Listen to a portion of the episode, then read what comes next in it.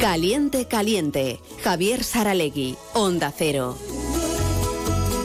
Las 3 menos cuarto, efectivamente, desde el restaurante El Colegio, cuyo teléfono es el 948 22 63 64, con todo el equipo de Alex Mújica para atenderles eh, para sus celebraciones, sean grandes o, pequeñas, desde una boda hasta un compromiso familiar íntimo. Aquí hay salones para todos los gustos y aquí tenemos también opiniones para todos los gustos en Caliente Caliente. Juan Carlos González Gavari, ¿qué tal? Buenas tardes. Hola, muy buenas tardes. Y Joaquín Canalejo, buenas tardes, Joaquín. Muy buenas tardes, Javier. Venimos para analizar una Supercopa eh, de España, un partido contra el Barcelona, una eliminación que qué regustillo os deja unos días después, Juan Carlos. Bueno, a mí por lo menos me gustó cómo compitió, cómo compitió Sasuna. ¿eh? Yo estaba un poco preocupado por los partidos anteriores. No me, no me estaban gustando los tres últimos, dos en casa que se ganaron, pero se ganaron como de manera muy justa. El día del Mallorca creo que se hizo un muy mal partido y el día del Castellón para mí también se jugó muy mal. ¿eh? Se ganó y hay mucha gente que dice lo importante es ganar. Es verdad que muchos, muchos equipos, muchas eliminatorias también se pasaron muy justas por equipos grandes. El mismo Madrid los pasó como lo pasó el Barcelona, pero, pero para mí se jugó mal. Pero contra el Barcelona pues se compitió Oye, sí tuvo más ocasiones el Barcelona de, meter gol, pero Sasuna tuvo las suyas, defendió bien y, salió y salió bien. Luego vino esa, esa jugada que bueno, me imagino la comentaremos a lo largo de la de la tertulia ¿eh? que de una falta que no se pita, nos viene un gol, pero bueno, pero se jugó bien. Eh, Joaquín, ¿qué te pareció ver a Osasuna en Arabia y el partido que hizo? de Juan Carlos, efectivamente, yo creo que Osasuna eh, dio la cara, dio la cara, mantuvo un nivel para lo que es Osasuna muy razonable y muy, muy en línea con su, su juego potencial aguantó todo lo que pudo, en las embestidas de un Barcelona que tampoco lo vimos excesivamente fino, un juego de Barcelona que triangula muchísimo, se apoyan muchísimo los jugadores unos a otros, pero es muy lento. Yo creo que la concepción de las jugadas de ataque del Barcelona son tremendamente lentas y eso daba facilidad para el repliegue y, la, y las eh, cortar las jugadas de ataque del Barcelona a Osasuna. ¿no? Creo que en la primera parte se defendió francamente bien. Fue una lástima las ocasiones que tuvo en la primera parte. Creo recordar una de Areso y otras dos, me parece, de Budimir, que claro, eh, contra equipos grandes y las ocasiones que tienes no las aprovechas, a la larga normalmente el equipo grande te acaba marcando. ¿eh? Entonces lo que desequilibró para Osasuna fue el que no supo materializar las ocasiones que tuvo y se encontró con que fue alargando la agonía más o menos tiempo hasta que llegó el gol del Barcelona y efectivamente una jugada eh, clara que verdaderamente desequilibró un poco la balanza y la inclinó mucho más a favor del Barcelona que fue aquella falta que indudablemente yo soy también de los que piensa que más que por lo que había hecho ese árbitro en la primera parte, ¿eh? faltas similares que las había pitado, que no pitara, esa falta es lo que a todos nos ha dolido en el sentido de que, bueno, eh, el Barcelona es superior ¿eh? y probablemente al final es posible que nos hubiera seguido ganando. Pero cuando te ganan aprovechándose de una injusticia, vamos a decirlo así, arbitral, te duele el doble. Pero bueno, o sea, es una competición, o sea, si una dio el nivel, para los aficionados tenemos que estar orgullosos de lo que hizo nuestro equipo y bueno, y desear que a partir de ahora todavía las cosas empiecen a rodar un poco más de cara. Que más me gustó a mí del, encuentro fue que creo que por primera vez en bastante tiempo, eh, a pesar de perder 2-0, a Yago Barrasate le salió bien eh, saber leer el momento en el que estaba el rival y el planteamiento que hizo. Al fin y al cabo cambió pues una línea de 5, eh, jugó sin extremos, Arnaiz estaba por detrás de Budimir, pero creo que ante ese ataque desesperantemente lento del Barcelona, además de, su ataque lento, se estrellaba contra esa línea de 5 y Osasuna era capaz de tapar casi a la perfección, Juan Carlos, los, ataques del Barça, hasta, independientemente de la falta, hasta que, porque si os dais cuenta, Catena había eh, salido hacia adelante, se comete el único error que vimos nosotros en defensa y es el de la jugada del gol, más allá de la falta. Entonces, por ahí eh, nos fuimos contentos de ver que, que Yago había hecho cambios tácticos para ese partido y le habían salido bien. Insisto, a pesar de perder 2-0, que dices estoy perdiendo y parece una cosa, ¿no? Pero sí que estoy contigo que fue el, partido en que hubo una mejoría de Osasuna. Sí, yo lo vi bien, bien plantado Osasuna y como dices, pues fue, fue cambiando de la defensa de 5 a la defensa de 4 eh, cambiando el, centro del campo y estuvo estuvo bien bien bien puesto para mí para mí Osasuna. Nos duele siempre es de las cosas que más nos duele de los árbitros que no aparte perdona eh, que iba a comentar eh, eh, la jugada esa del primer gol y en el primer tiempo yo llegué un poco tarde para ver el partido y no había visto la jugada de Catena si era roja no era no era roja. Yo creo que en una final me parece bien pitar a amarilla porque oye pues para todos los equipos pero era discutible, ¿no? Pero después sí que hubo dos tarjetas Osasuna que eh, siendo, siendo la final a cuatro de esto, que creo que no hay que sacarlas, que es la de Iker Muñoz, porque le, le condicionas luego todo el partido, e incluso la de Rubén Peña. Hubo, ahí hubo faltas del Barcelona, del mismo, y no, y no, les, y no le sacaron. Ahí te, te condiciona mucho a tu equipo. Yo te diría, pero en mi criterio particular, que la de Iker Muñoz sí era, pero la de la Miña Mal también. O sea, más que que sacara tarjetas a jugadores de Osasuna que quizás no eran, yo creo que no sacó jugadores del Barça tarjetas que con ese criterio sí eran. Pero al fin y al cabo vamos un poco a lo mismo. Vamos a que lo que más le duele al aficionado es que un árbitro no mantenga su criterio. Y puede que fuera, que podía haber sacado roja a Catena, yo también pienso que era María, pero si hubiera sacado roja no hubiéramos tenido mucha defensa tampoco, ¿no? Pero eso de eh, ahora pito faltitas, ahora no las pito, ahora saco amarilla por lo que es, y ahora no saco amarilla por algo similar, eso duele mucho y, qué casualidad, una vez más, pues que volvió a ser la mayoría la mayoría a favor del Barcelona.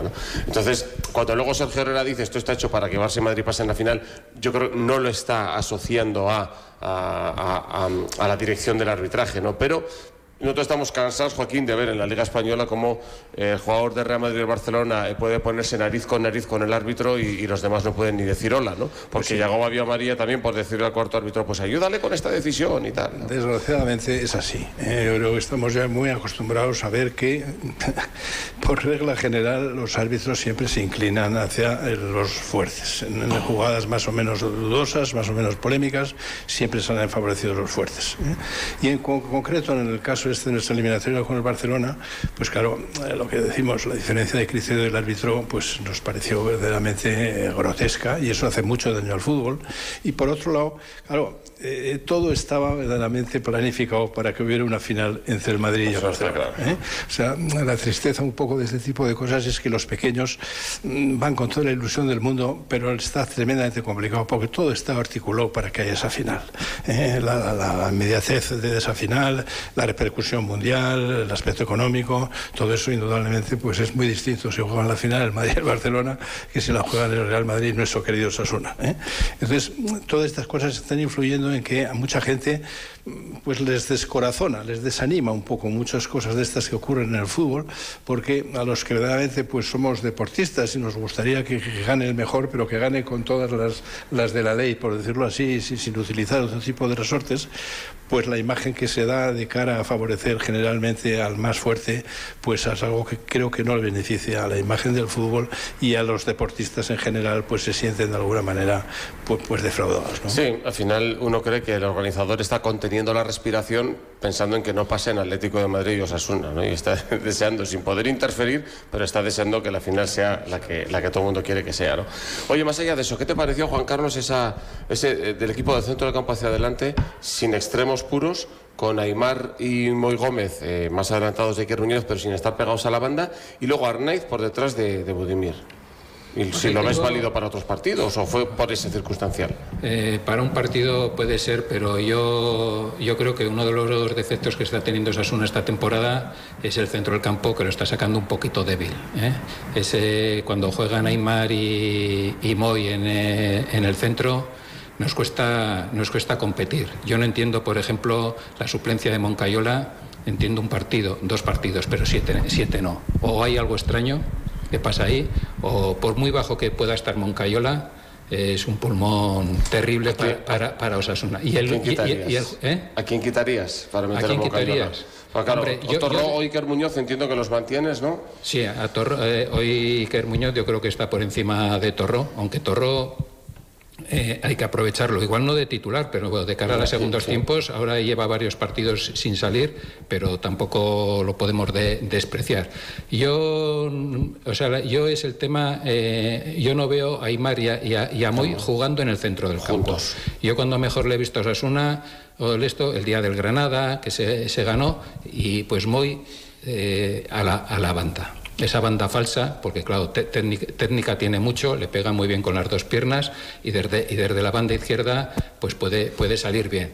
Y que no tenga, el que no tenga bandas Osasuna, no solo es que no la saco sin banda, es que no, no tiene bandas. Y yo creo que ese es el gran de la planificación de, Osasuna. Se nos fue, se nos ha ido a Adve y no sé, entre la lesión de Quique Barja, Quique Barja también es un jugador principalmente de segundas partes, también de, final.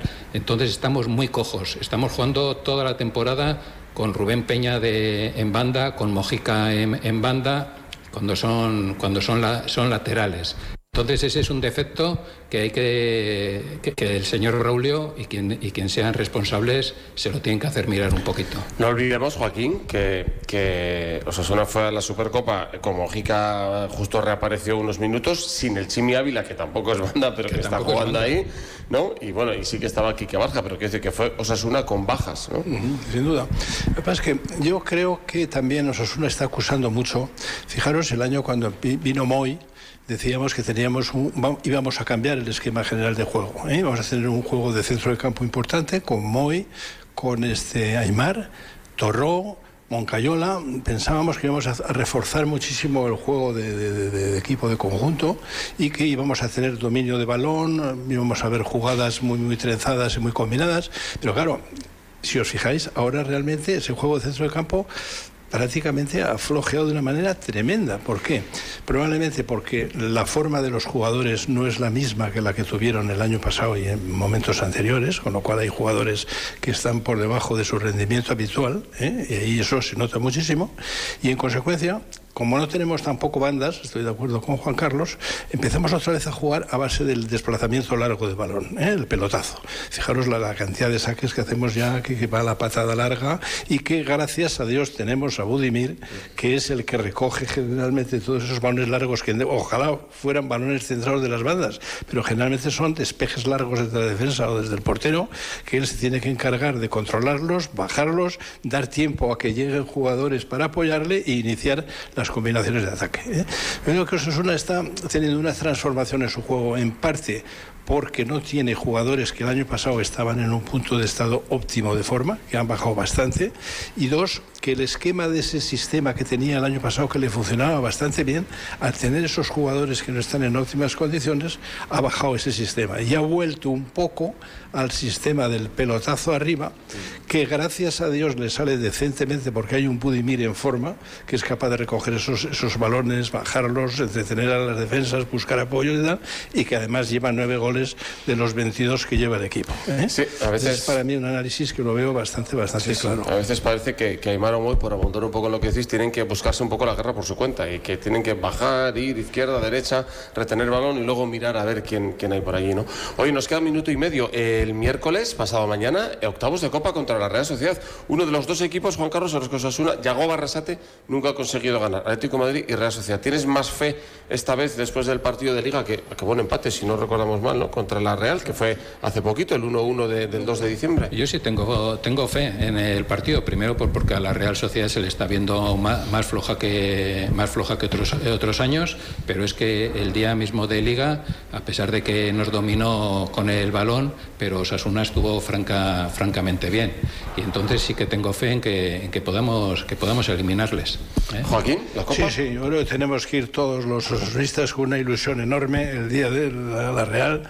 Tiene que ser un poco, yo creo, el punto ya definitivo de despegue de Osasuna. ¿eh? Tiene que confirmar que, bueno, pues que hemos pasado muchas vicisitudes, pero que fin, que, yo creo que eh, con la unión entre todos y con el empuje de la afición, pues a una Real que creo también yo que está en momentos no óptimos de juego, se le puede, se le puede hincar el diente, lleva mucho partido la Real, está con la Champions en la cabeza, yo creo que es nuestro momento de ganar la Real, pasar la Copa, ilusionar a la afición con un torneo que nos ha dado tantas alegrías y vamos a ver si somos capaces de proporcionar a la afición otra alegría similar a la que conseguimos el año pasado. Y 200.000 euros más o menos de taquilla Que tampoco viene nada mal. Son las 3 de la tarde desde el restaurante El Colegio. Gracias Juan Carlos González Gavari, gracias Joaquín Caralejo, a por la copa, que la viviremos también nosotros en Onda Cero. En el control ha estado Javier Gorosquita y en la emisora. Buenas tardes. Son las 3 de la tarde.